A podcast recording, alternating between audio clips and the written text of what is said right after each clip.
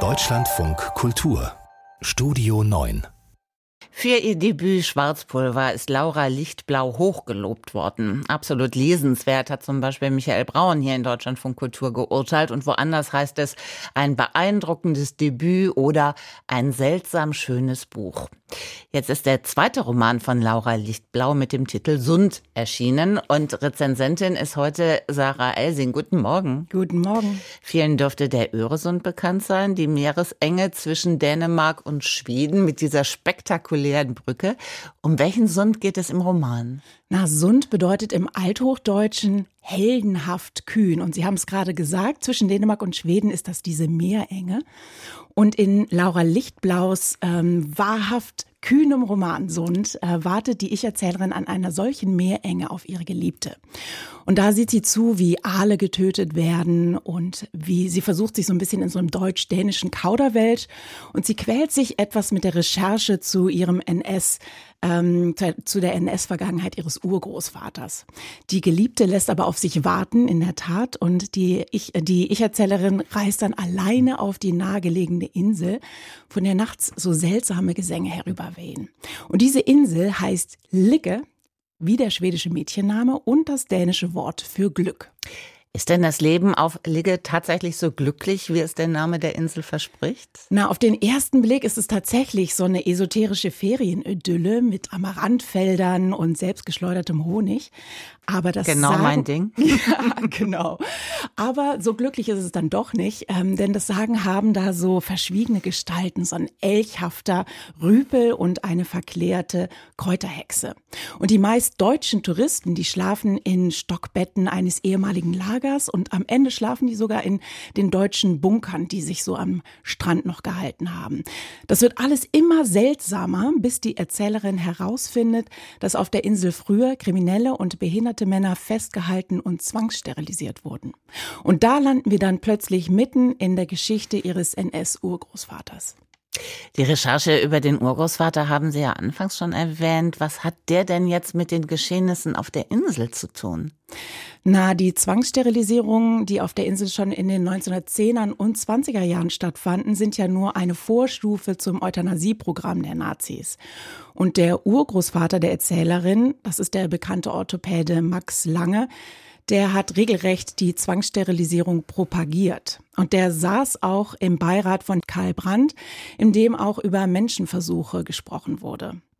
Und die Ergebnisse ihrer Recherche, die webt die Autorin ganz geschickt in ihren Text ein, nämlich sie zitiert da originalgetreu aus ähm, solchen Berichten für Gesinnungsprüfungen, aus Persilscheinen, aus neuester Forschung und auch aus NS-Fachbüchern zum Thema.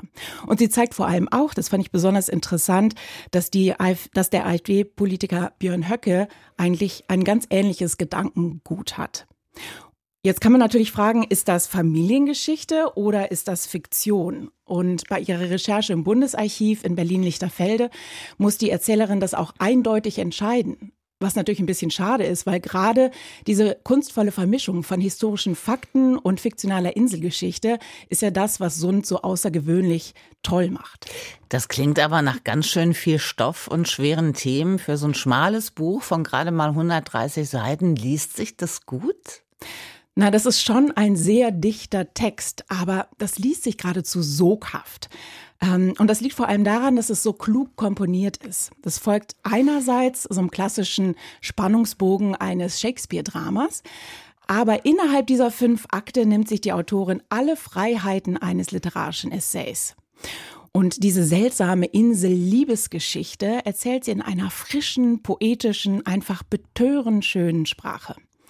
Und da natürlich liegt es auf der Hand, da zitiert sie die altgriechische Dichterin Sappho, die wie die Erzählerin auf einer Insel lebte, Frauen liebte und wie die schwedische Popsängerin Licke, wie die Insel, Lickeli, ähm, und die besingen beide dieses lustvolle Versinken in einem dunklen Gewässer.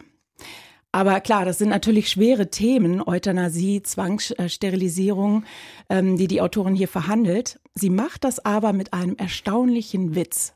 Nur, ehrlich gesagt, mir ist diese Leichtigkeit manchmal ziemlich im Hals stecken geblieben, ähm, wenn man nämlich bedenkt, wer hier spricht. Denn die bisexuelle Protagonistin, die fragt sich tatsächlich selbst, ob ihr Urgroßvater auch queere, also queere Menschen ähm, zur Zwangssterilisierung empfohlen hätte. Oft sagt man ja, das zweite Buch ist das schwerste, gerade wenn das Debüt ein solcher Erfolg gewesen ist wie bei Laura Lichtblau. Ich ahne Ihre Antwort, aber ich stelle die Frage trotzdem, ist ihr dieser zweite Roman gelungen? Absolut. Also ich würde sogar sagen, Laura Lichtblau ist ein seltener Glücksfall für die deutsche ähm, Literatur.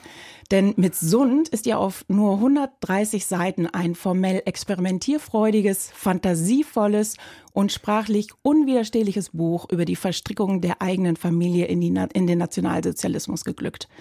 Und das ist wie so eine Geisteraustreibung am lebendigen Leibe.